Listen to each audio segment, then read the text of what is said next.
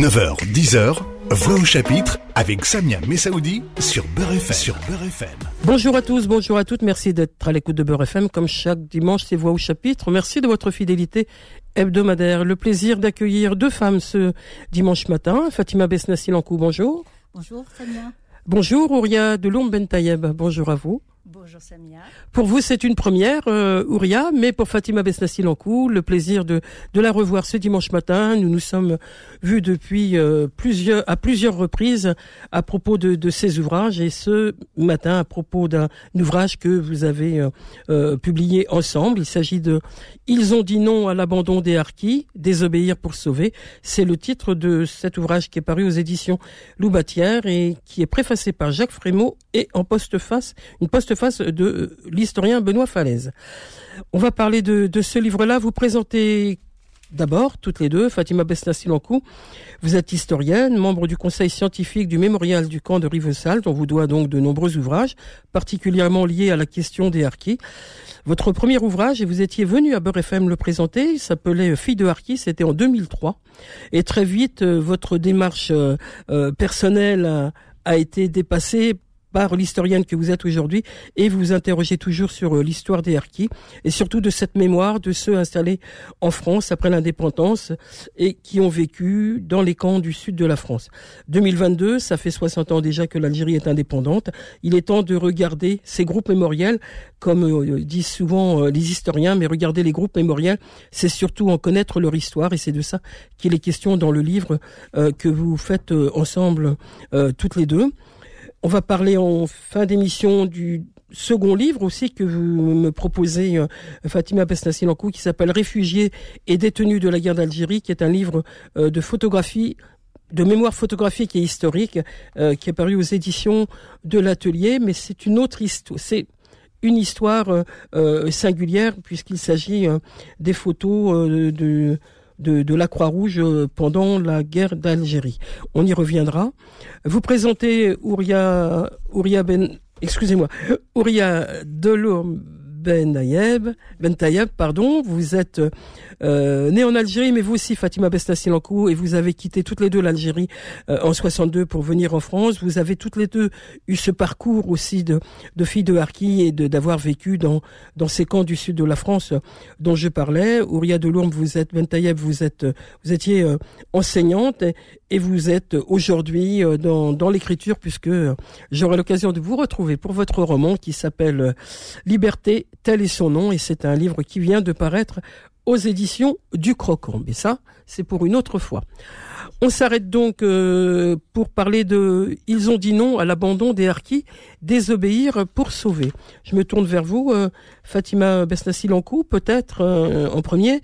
quand je dis qu'il faut regarder les mémoires, la, les mémoires de, de... Quand je dis communauté harki, je crois que ça vous dérange. Hein, J'ai le souvenir de ça pas parler de communauté Arki, mais du groupe. Oui, du groupe, oui. Hum. Oui, oui, du groupe Arki. Euh, mais bon, je ne me fâche pas non plus quand on dit communauté. Euh, c'est vrai que c'est commode, hein, donc vous pouvez l'utiliser, Samia, sans problème. Alors quand, euh, quand on parle de, de, de, de ce livre, Désobéir pour sauver, qui est dans le sous-titre de votre livre, c'est justement le, des hommes et des femmes qui se sont euh, levés contre euh, ce qu'ont subi euh, comme violence les harkis qui sont restés en Algérie mais qui après avaient besoin d'être protégés face face aux violences. Qui étaient-ils ces sauveurs? Vous les appelez sauveurs d'ailleurs? Sauveteurs. Sauveteurs. Pardon On les appelle sauveteurs. Sauveteurs, pardonnez-moi, sauveteurs. Parfois, c'est des sauveurs euh, aussi. parfois, certains groupes, euh, disons archi, dans certaines associations, ils utilisent le mot juste, hein, les justes. Euh, on l'a pas repris à notre compte parce que les justes, c'est une autre histoire. C'est une autre histoire. Absolument. voilà. donc, ce sont effectivement des hommes et quelquefois des femmes. les hommes, ce sont des soldats qui avaient fait la guerre d'Algérie et qui ont été en contact donc avec euh, euh, les, auxiliaires de l'armée française, hein, qu'on appelle maintenant harki, mais bon, le, terme est plus complexe que ça, mais voilà, disons, je vais utiliser le mot harki parce qu'il y a d'autres catégories de d'auxiliaires. Euh, donc les supplétifs, on disait aussi. Oui, on dit supplétifs ou auxiliaires de l'armée française. et c'est vrai que eux utilise souvent le mot auxiliaire. Donc c'est vrai qu'il est, il est dans notre tête à toutes les deux. Euh, donc, euh, oui, ce sont des hommes qui, à la fin de la guerre d'Algérie, ont vu effectivement, étaient témoins de leur abandon euh, en Algérie, alors que dans certains cas, on leur avait dit que quoi qu'il arrive, on les protégerait, et puis si vous voulez venir en France, ils viendraient en France, etc. Et en fait, la réalité a été tout autre. Donc après la signature des accords d'Évian, euh, d'ailleurs le jour même, il y a eu le début des exactions. Donc il y a eu quelques quelques hommes qui ont été tués, notamment euh, en dans l'Oranie pardon, euh, à Saint-Denis du Sig. Et il y a un des officiers qui est dans le livre, qui, s'appelle euh, François Meyer. Il a été, il a pu prendre des photos. Il a été témoin donc de ces exactions. Et ça a été un des premiers à dire moi je ne repartirai pas en France sans ramener les harkis qui étaient sous mon commandement et leurs familles, bien évidemment, les familles qui voulaient partir. Ils les obligeaient pas du tout, hein. donc c'était euh, voilà en, tant que volontaire. Et puis euh, euh, cet homme et d'autres donc officiers principalement, mais il y avait aussi de, de simples soldats. ils se sont comment élevé en fait contre la décision de Paris de les laisser sur place. Puis finalement en fait à Paris, quand ils se sont rendus compte que euh, ces hommes, ces officiers commençaient à protester, euh, le gouvernement a mis en place un plan de rapatriement. Donc il existe, mais il était extrêmement restrictif. C'était 5000 hommes. Euh, il fallait qu'ils justifient qu'ils étaient menacés. Il fallait que ça se fasse en à peu près deux mois. Donc tout ça a été des freins pour pas qu'ils viennent en France. Et à ce moment-là, il y a des hommes, parfois aidés par leurs épouses, qui ont désobéi. Et ils les ont ramenés, parfois de manière clandestine. Clandestine, oui. Voilà. Alors il y a des filières un peu plus, disons, plus, plus légales, mais euh, il y a eu plusieurs filières, et c'est ce que nous racontons dans, dans ce livre. Et euh, entre, entre euh, mai, juin, les premiers arrivés, c'était en juin, les premiers arrivés avec François Meyer, qui était lieutenant, le lieutenant François Meyer. Ils sont arrivés le, le 15 juin, me semble-t-il, en France. Et les derniers, arrivés avec les militaires sont arrivés en avril 1964 parce que c'était au moment où les militaires français ont quitté l'Algérie. Qui, qui, finissaient de quitter l'Algérie plutôt. Qui finissaient absolument. D'ailleurs, dans les accords d'Évian, ils devaient rester jusqu'en 65. Mais Pierre Mesmer, qui était ministre des Armées, il avait une telle pression justement sur ces familles qu'il a, il a dit lui-même, hein, allez, l'armée dégage, comme ça, euh, je n'aurai plus cette pression de ces familles donc abandonnées en Algérie. Et avec tout ça, en, en deux ans, il y a eu près de 43 000 hommes, femmes et enfants qui sont arrivés en France et qui ont transité par des camps. Ouria de, de Lomben Tayeb, juste euh, pour rebondir sur ce que vient de dire Fatima Besnassi Lankou, votre euh, participation dans, dans, dans, cette euh, co, ce co-travail dans ce livre, il y a, y a donc deux femmes, je crois, qui sont qui sont Ouais. Et, et, tous ces hommes, comment s'est opéré euh, euh, d'abord votre rencontre et ensuite euh, l'enquête qui a conduit à, ce livre et, et avoir interrogé, interpellé tous ces hommes Alors, juste pour revenir sur notre rencontre, elle a eu lieu il y a une quinzaine d'années, justement lors d'un colloque qui portait sur l'enseignement de l'histoire d'Algérie et comment transmettre l'histoire des harkis euh, dans l'enseignement euh, aux enseignants. Euh, donc c'était c'est à ce moment-là que nous avons eu le plaisir d'être d'être présentés et de là est par né Benoît notre Falaise. par Benoît Falaise justement qui est notre post-facier et de là notre amitié et ce travail ensemble pour ce livre. Mmh. indéfectible. Et donc, lorsque Fatima m'a proposé cette coécriture, euh, donc évidemment, euh, Fatima est la caution historique. Euh, et, ça a été un, immense plaisir pour moi de faire toutes ces recherches, de faire cette. pour moi, ça a été comme la rencontre de, de ces soldats. C'est une facette que je ne connaissais pas. Et ce qui a été très intéressant, ça a été justement d'ouvrir une, une, nouvelle porte dans cette euh, dans cette euh, comment dirais-je connaissance mémorielle. Euh, donc on entre par ces personnages qui, qui ont certains, pour certains, ont écrit, pour certains se sont exprimés, ont témoigné, mais pour d'autres, ça a été la première fois. Hein. je donnerai seulement l'exemple de Jaspar, Alain Jaspar. Il dit que ça a été la première fois pour lui de de parler, de raconter cette expérience-là. Vous allez euh, nous, décrire quelques quelques personnes qui sont dans le livre parce que c'est la hum, la sensibilité et l'importance de votre livre que de donner la que vous avez eu euh, l'une et l'autre de donner la parole à, à, ces hommes et à ces femmes. On vous retrouve dans un instant.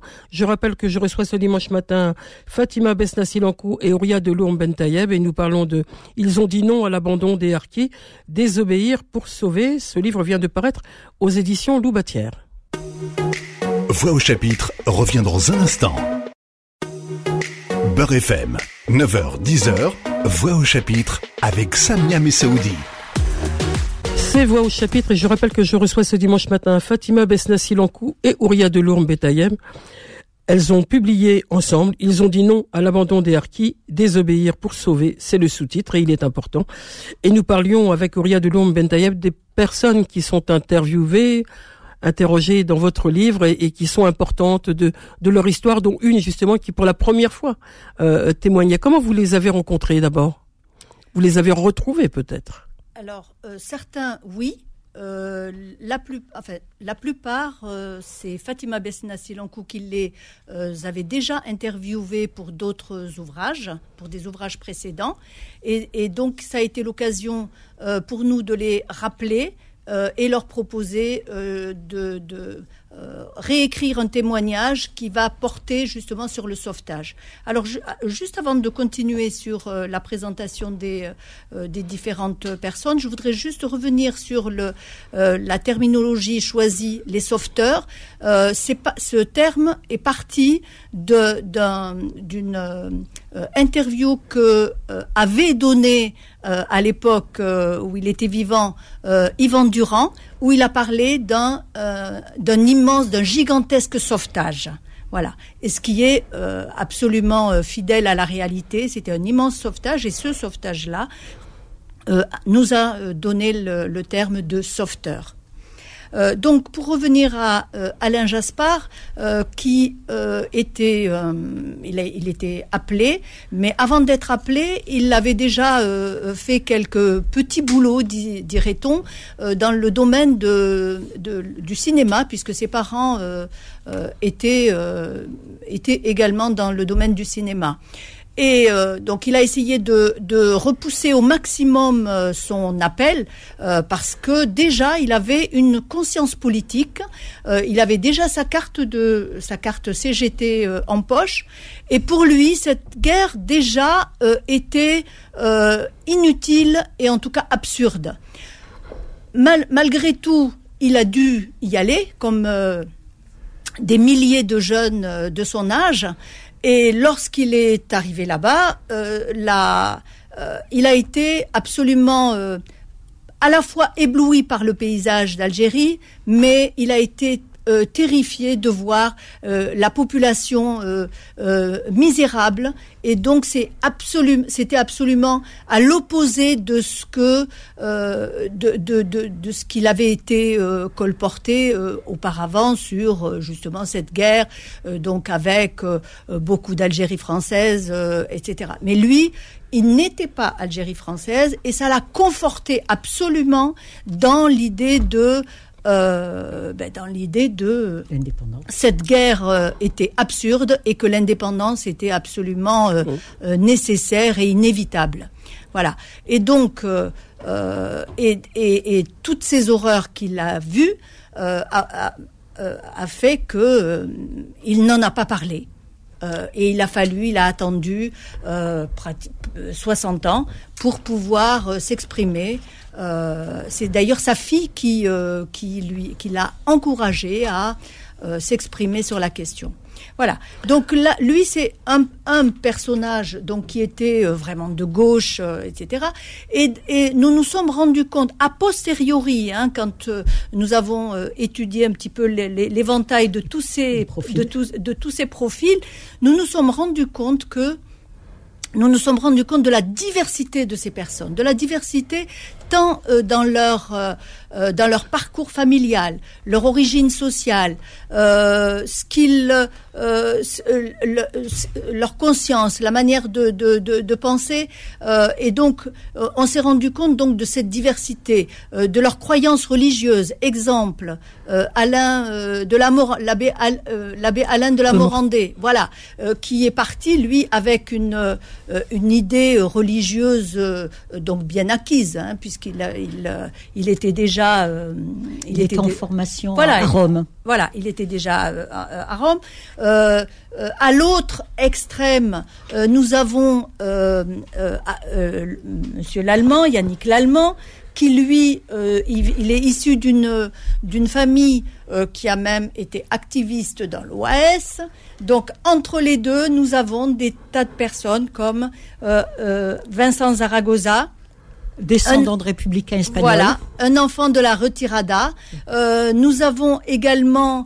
Euh, euh vous avez Madeleine Le, le, le Pèzeron. nous avons euh, euh, Madeleine Le Pèzeron, alors qui est effectivement une, une personnage, un personnage féminin bien trempé.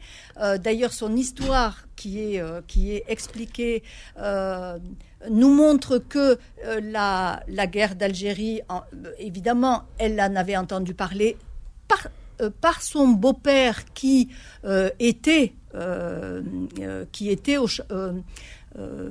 travaillait déjà en Algérie et lorsqu'il est revenu, il lui a proposé effectivement d'être en contact avec avec des familles de pieds noirs, de pieds noirs qui souhaitaient envoyer leurs enfants avant euh, de, revenir eux-mêmes d'Algérie, de sorte que euh, leurs enfants soient à l'abri et eux leur laisser le temps un petit peu de régler, euh, de régler leurs affaires.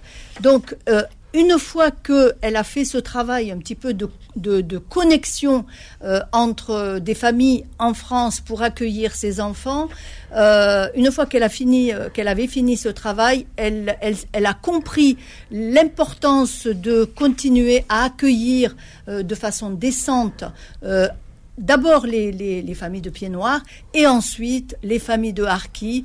Euh, donc ça a continué même au-delà euh, lorsque les familles étaient dans les camps avec euh, son son ami qui est devenu son ami, mais en fait le directeur de, de l'antenne de la Croix-Rouge. De la Croix-Rouge, elle, a, elle a œuvré pendant de longues années à la Croix-Rouge d'ailleurs. Donc avec, avec lui justement, ils ont œuvré pour aller euh, sortir des gens euh, qui étaient euh, au camp de, de Rivesaltes pour leur proposer en tout cas un hébergement décent et un travail décent. puisqu'à l'époque, justement, pour pouvoir sortir des camps, que ce soit de Rivesaltes ou, ou, des autres camps, il, fallait, avoir un travail pour quitter le camp un travail et un logement. Et donc c'est ce qu'ils ont fait. L'autre travail qui était extrêmement important que euh, justement euh, Madeleine Le euh, explique, c'est le fait de faire revenir, de faire revenir justement des des, gens qui étaient coincés, des harkis qui étaient coincés en Algérie. Encore en Algérie. Voilà. Et donc, il a fallu qu'ils fassent euh, qu'ils produisent des documents, des faux documents, euh, des, des, lettres de, euh, d'employeurs, des fausses lettres d'employeurs, des quittances de loyer, des quittances de loyer, etc., pour pouvoir les faire sortir d'Algérie pour, qu'ils arrivent en France. En, tout cas, il y a, y a, de nombreux témoignages qui sont importants. Fatima Besnassi, je me tourne vers vous. C'est une histoire qui n'est pas connue du tout, ces histoires de de sauveteurs euh, en réalité Alors c'est connu euh, dans le milieu. Hein. dans le milieu harki, disons, de France, parce que certains de ces hommes, en fait, sont restés en contact ben, depuis 60 ans.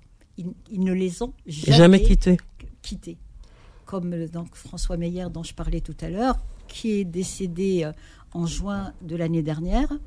Et jusqu'à son décès, il était en contact. D'ailleurs, euh, euh, il a eu un, hommage aux invalides, hein, donc rendu par le ministre, euh, le ministre de la Défense. Et, là, il y avait des associations de harkis. D'ailleurs, c'était très étonnant. Tous les discours, que ce soit à la messe, parce que c'est un catholique, donc il y a eu donc à, l'église des Invalides donc une, messe pour lui. Et en fait, tous les discours étaient, étaient autour de l'histoire des harkis on avait l'impression que c'était un colloque, un colloque de Harkis, ce, euh, donc euh, ces obsèques qui étaient extrêmement émouvants parce qu'il est resté à leur contact jusqu'au bout. comme vous dites, c'est connu dans votre milieu, mais l'importance de ce livre, et euh, Benoît Falaise le souligne aussi dans sa postface de l'historien, c'est que ça soit connu vraiment de, de l'histoire en général et pour, tous, ça soit... Bien sûr. Oui, oui, oui. Donc, j'allais dire dans la mémoire collective. Collective, voilà ils ont leur place, à mon avis. C'est une, voilà, c'est une histoire en plus complexe parce que on peut s'imaginer, parce qu'il y a des idées reçues. Ces hommes qui ont sauvé les harkis sans forcément pour l'Algérie française, etc., etc. Et en fait, c'est l'intérêt justement de ce livre, c'est de montrer que, en fait, non, c'est des gens qui, à un moment, ont dit non à quelque chose qui leur a semblé injuste, et puis, quelle que soit leur euh, leur idéologie, c'est ce que c'est a expliqué, euh, et c'est important vraiment de le, souligner. Je crois que la chose, la, oui effectivement la plus importante, c'est de dire non, effectivement parmi ces hommes, il y a des, des hommes qui effectivement euh, étaient pour l'Algérie française, voire certains sont allés, dans un, hein, est allé jusqu'à donc euh, soutenir l'OAS, mais on a aussi on a aussi un ancien communiste. Quoi. Vous voulez ajouter quelque chose, euh, oui, de Lombetaï euh, Oui, je voulais justement euh, rebondir sur ce que dit Fatima. par exemple, l'abbé de la Morandée, il dit bien je suis parti avec une idée de l'Algérie française. Seulement lorsqu'il est arrivé, euh, lorsqu'il est arrivé sur place et qu'il a vu euh, l'état de misère dans, le, dans lequel euh, vivait la majorité de la population, puisque tous ces appelés, finalement, ils ont été appelés non pas à Alger ou dans les grandes villes, mais dans l'arrière-pays. Et donc, c'est là qu'il dit, eh bien, toutes mes idées se sont fissurées et, c'est là qu'il dit euh, l'indépendance de toute façon était, euh, était inévitable. Et moi, je vais rajouter Vincent Zaragoza, donc un enfant de la retirada. Et lui aussi, il a vu les camps de regroupement. Il a vu un camp de regroupement. il dit, moi, ça m'a rappelé euh, ma famille. Absolument. C'est ce qui se passait pour la communauté espagnole. Absolument. Fatima Besnassil-Encourt, il y a de Lourdes Bentayab sur les invités de ce voix au chapitre. On les retrouve dans un instant pour la dernière partie de notre rendez-vous. Je rappelle que nous parlons de ils ont dit non à l'abandon des harkis, désobéir pour sauver, c'est le sous-titre de, de leur ouvrage en commun. Et nous allons aborder un autre livre dans la dernière partie de notre rencontre. Voix au chapitre revient dans un instant. Beurre FM, 9h, 10h, Voix au chapitre avec Samia Messaoudi. Poursuivons notre rendez-vous avec Voix au chapitre. Euh, poursuivons notre rendez-vous avec euh, nos invités, particulièrement dans cette dernière partie, Fatima Besnassinankou, puisqu'il s'agit de, de l'ouvrage que vous avez, euh, que vous venez de publier, Réfugiés et détenus de la guerre d'Algérie, mémoire photographique et historique. Ça vient de paraître aux éditions de l'atelier. Je rappelais en vous présentant dans la, dans la toute première, au début de l'émission, Fatima Bestassilanco, que vous êtes euh, aussi membre du conseil scientifique du mémorial du camp de Rivesalt. Un mot sur ce camp de Rivesalt Alors, euh, le, camp de Rivesalt est un camp militaire qui n'était pas, qui a été construit pour les militaires, hein, une base militaire tout simplement. Euh, ce n'était pas pour y enfermer des, des gens. D'ailleurs, ça n'aurait pas pu être, enfin, au départ, euh, euh, il, était, il était question d'y mettre aussi des chevaux. Et puis finalement, en fait, des spécialistes ont dit si on mettait des chevaux au camp de ils allaient mourir. Vous voyez donc, euh, Mais donc là, on est au début du XXe siècle. Hein. et puis, et puis à la fin des années 30, lorsque, lorsque les, les, les Espagnols euh, donc en 39-40, euh, oui 39-40, ont commencé à fuir euh, l'Espagne, à hein, fuir euh, Franco. Les républicains? Les républicains espagnols, absolument.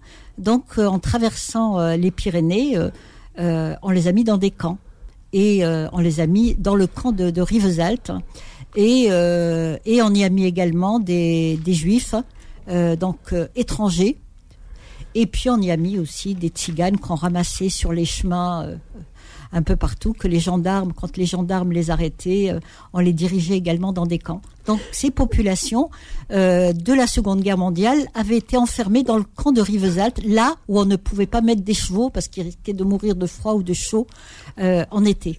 Donc voilà un espace lourd d'histoire, hein, de ces communautés, de ces histoires qui y sont passées. Et aujourd'hui, il est tout autre ce camp de Rivesaltes. C'est un camp que vous avez euh, qui a une autre histoire. comment il est, comment il est animé ce alors le, alors le camp, donc 20 ans après euh, effectivement la Seconde Guerre mondiale, il a servi d'abord à y enfermer euh, des militants FLN. Hein. Il y en a, il me semble, 511. Donc, on est quasiment à la fin de, de, la guerre. C'est tout de suite après les, les, la signature des accords d'Évian. Donc, on les a enfermés là avant de les envoyer en Algérie. Et puis, euh, quelques mois après, euh, euh, bah, sont arrivées les familles de Harki et on les a parquées là pendant plusieurs années. Et alors, et aujourd'hui, ce camp est devenu, donc a été le camp de Rivesaltes a été fermé comme d'autres camps de Harki, le camp de Bias ou le camp de, de l'Ardoise. Et il est devenu tout autre. Il a une dimension historique, mémoriale importante. Oui, disons quelques années après, le conseil, euh, la région donc euh, des Pyrénées-Orientales avait acheté euh, acheté donc une partie du camp hein, parce qu'il est immense. je ne sais plus, enfin peu importe le nombre d'hectares, mais plus de 600 hectares. Hein. Donc ils en ont racheté 42 et et un mémorial a été construit là. Et c'est un mémorial donc qui raconte trois types de guerres une guerre civile, la guerre d'Espagne, euh, la Seconde Guerre mondiale, donc euh, voilà, avec les, Juifs, les Tziganes, et euh, la guerre d'Algérie.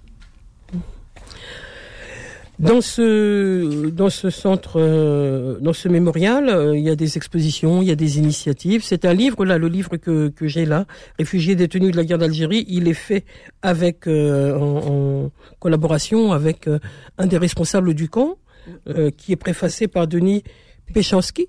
Oui, que vous avez reçu. qui est venu à Beurre FM nous présenter le tout début justement du camp de, de je me souviens très bien. Et, euh, et, c'est le, c'est le président du conseil scientifique et c'est un spécialiste des camps euh, de la Seconde Guerre mondiale. Oui. Voilà, donc euh, effectivement, ce, euh, cet ouvrage, euh, qui est principalement un ouvrage euh, d'archives photographiques avec un contexte historique, a été un projet du mémorial hein, qu'on m'a confié en fait. Et, ensuite, donc, les éditions de l'atelier étaient intéressées par le projet et il a vu en quelques mois d'ailleurs, ça a été assez rapide.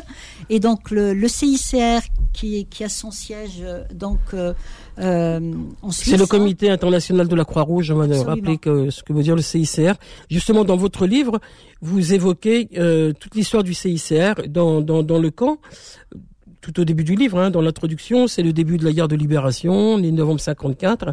Il y a la violence qui commence à, à s'installer dans ce, dans ce conflit, dans, dans cette guerre. Et le CICR va être observateur, puis accompagner euh, justement la population et vous raconter un peu tout cela tout au long du livre. On voit toute l'histoire de la participation, de l'engagement du, du CICR. Absolument. Et vous avez raison de dire observateur parce qu'on leur a dit vous observez, mais vous ne dénoncez rien. D'ailleurs, c'est encore. Mais ça, c'était l'armée qui devait dire ça. Ah, non, mais il y avait l'armée qui était toujours dans les camps. C'était Paris, hein. Ah, c'était oui. Paris, c'est les gouvernements. Et encore maintenant, le CICR, quand il est dans un pays, euh, il peut aider les, les, les, gens qui ont besoin de, de, leur aide, mais il n'y a jamais, on ne dénonce pas ce qui se passe. Parce, que, c'est la, la, neutralité. Ils sont supposés être dans, dans, la neutralité. Et sinon, on, on les empêcherait. Mmh. On les empêcherait de rentrer. Donc là, c'était le premier à autoriser le CICR à aller en Algérie. Euh, c'était euh, euh, Samia, vous allez m'aider, il est dans, dans l'introduction. Donc c'était le président du conseil de, de l'époque et, et le, le, Mendes France? Oui, comment? Mendes France Mendes France, merci euh, Samia. Donc Mendes France, qu'est-ce qu'il dit? Il dit OK, je vous autorise à y aller, euh, mais euh, vous ne vous intéressez pas aux raisons des arrestations. Vous vérifiez effectivement les conditions matérielles, est-ce que sanitaire, sanitaire, morales aussi et puis vérifier avec un médecin si ils, ne sont pas violentés physiquement, etc. Donc voilà. Mais les raisons de leur arrestation devaient, ne, ils ne devaient pas s'y intéresser. Voilà, ça a été une des raisons. Alors qu'est-ce qu'ils ont fait? Ils sont allés d'abord dans les prisons euh, où on détenait des, militants réels ou supposés, hein, parce qu'au début de la guerre, on a arrêté énormément d'hommes. Donc on les a mis dans les prisons, donc ils sont allés dans les prisons un petit peu partout sur les territoires algériens. Et au contact des prisonniers, les prisonniers leur ont dit, nous on est là, euh, euh, mais euh, demander à voir aussi des camps, parce qu'il y a des camps un peu partout, mais ce n'est pas su. Donc du grand public et, à ce moment-là, donc les, délégués du, Comité international de la Croix-Rouge ont demandé à retourner en Algérie pour avoir de nouveau l'autorisation de retourner dans les prisons, mais en disant, écoutez, nous les prisonniers nous ont dit qu'il y a des camps d'internement, on veut les voir. Et quand ils allaient dans, les camps d'internement, il y avait des familles qui venaient voir euh, les gens qui étaient internés, mais il y avait l'armée qui contrôlait aussi le CICR pour voir euh, de façon à ce qu'il n'y ait, pas de vagues, qu'on... Ah, ils étaient toujours accompagnés. Ils étaient hein. toujours accompagnés. De toute façon, il y avait trois sortes de, de camps d'internement. Le premier qui a été créé, qui s'appelle CTT, Centre de Transit, euh, de Transit, a été créé par des militaires. Donc, euh, parce que lorsqu'ils arrêtaient euh, des hommes à la campagne ou en combattant, etc., ils avaient ces prisonniers, parfois ils ne savaient pas quoi en faire. Donc, ils les détenaient dans des camps. Après, il les remettait soit aux mains de la justice ou euh, pour arriver, si vous voulez, jusqu'à la phase euh, comment emprisonnement, euh, les mettre dans des prisons, disons civiles ou militaires, peu importe. En tout cas, la phase, la phase des camps, c'était des militaires. Ensuite, il y a eu une, deuxième catégorie de camps qui a été créée, et c'était, j'allais dire, des camps mixtes, hein. c'est-à-dire c'était des, des camps créés euh, par des autorités civiles, donc par des préfectures, hein, donc pratiquement toutes les préfectures sur le territoire algérien, il y avait ce qu'on appelait des camps d'hébergement. Et là, euh, les préfets ont confié aux militaires la surveillance de ces camps. Les militaires n'étaient jamais très très loin. Après, euh, donc le CICR, pour résumer un petit peu, ils ont visité des prisonniers, des internés, mais ensuite ils sont allés au Maroc et en Tunisie où des Algériens avaient fui les violences. Donc les frontaliers étaient partis se réfugier auprès de Bourguiba ou auprès de, donc, euh, euh, du, roi du Maroc, puisque le, Maroc et la Tunisie sont devenus, euh, c'est des pays devenus indépendants en mars 56. Donc à ce moment-là, et les délégués du CICR allaient dans ces deux pays pour apporter une aide logistique aux réfugiés qui étaient euh, livrés à eux-mêmes. Hein. Certains étaient, avaient des, des, petites huttes en branchage euh, où ils vivaient dans des grottes, etc. Et là, comme dans les camps de regroupement, comme dans les prisons, comme dans, dans, euh, les camps d'entraînement, que faisaient les délégués? Bien évidemment, ils arrivaient soit avec des médicaments, avec des couvertures, avec, enfin, avec des aides matérielles, et ils ont profité pour prendre des photos. Alors justement, on va parler de la partie photo qui est importante, abondante. Hein, dans le livre, toutes les pages, il y a des photos du quotidien, de, la vie dans, dans les camps. C'est des, photos de, de la Croix-Rouge, qui appartiennent à la Croix-Rouge? Absolument, presque, quasiment, je crois que 98% des photos appartiennent au CICR, oui. Hum.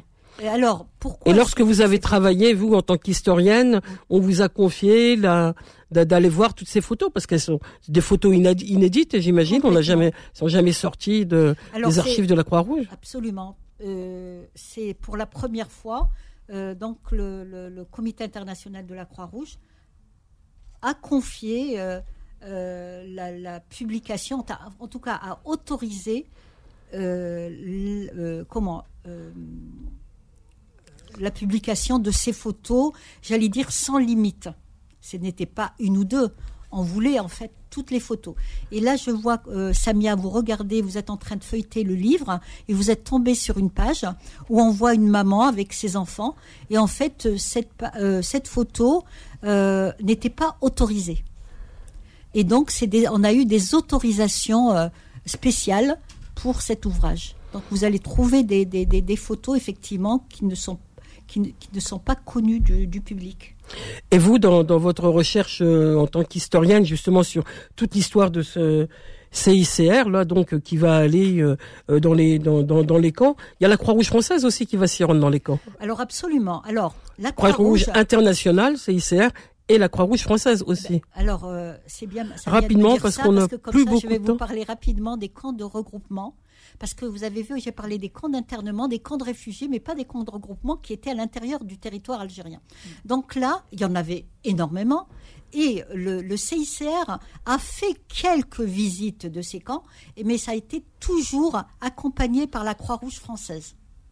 Voilà. Et la Croix-Rouge française circulait aussi avec des camions euh, euh, qui étaient des camions euh, médicaux euh, où il y avait de quoi euh, euh, soigner les petits bobos, hein, parce qu'on ne va pas faire de la chirurgie non plus dans, dans les camps, mais c'était des infirmières de l'armée qui circulaient pour, pour apporter des soins, disons, de base dans, dans les camps. Et là, le, le CICR arrivait parfois donc de Genève, parce qu'il venait donc de Suisse, avec des médicaments, avec du lait notamment le, fameux lait Nestlé, le lait euh, suisse, arrivé par le biais donc des délégués du CICR.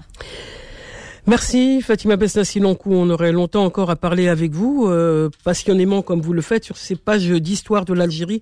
Dans ce premier livre dont nous avons parlé, je le rappelle, qui est Ils ont dit non à l'abandon des harkis, Désobéir pour sauver, un livre coécrit avec notre invité ce matin, Ouria Delourme Bentayeb, et ce livre que vous avez, euh, vous Fatima Besnassi-Lancou, euh, écrit est largement euh, illustré par des photos de la Croix-Rouge, réfugiés et détenus de la guerre d'Algérie, qui vient de paraître aux éditions de l'Atelier. Merci à vous, mesdames, d'être venues ce dimanche matin à Beurre FM. On se retrouve la semaine prochaine pour un rendez-vous de Voix au chapitre. D'ici là, portez-vous bien. Au revoir à tous. Au revoir. Retrouvez Voix au chapitre tous les dimanches de 9h à 10h et en podcast sur beurrefm.net et l'appli Beurre FM.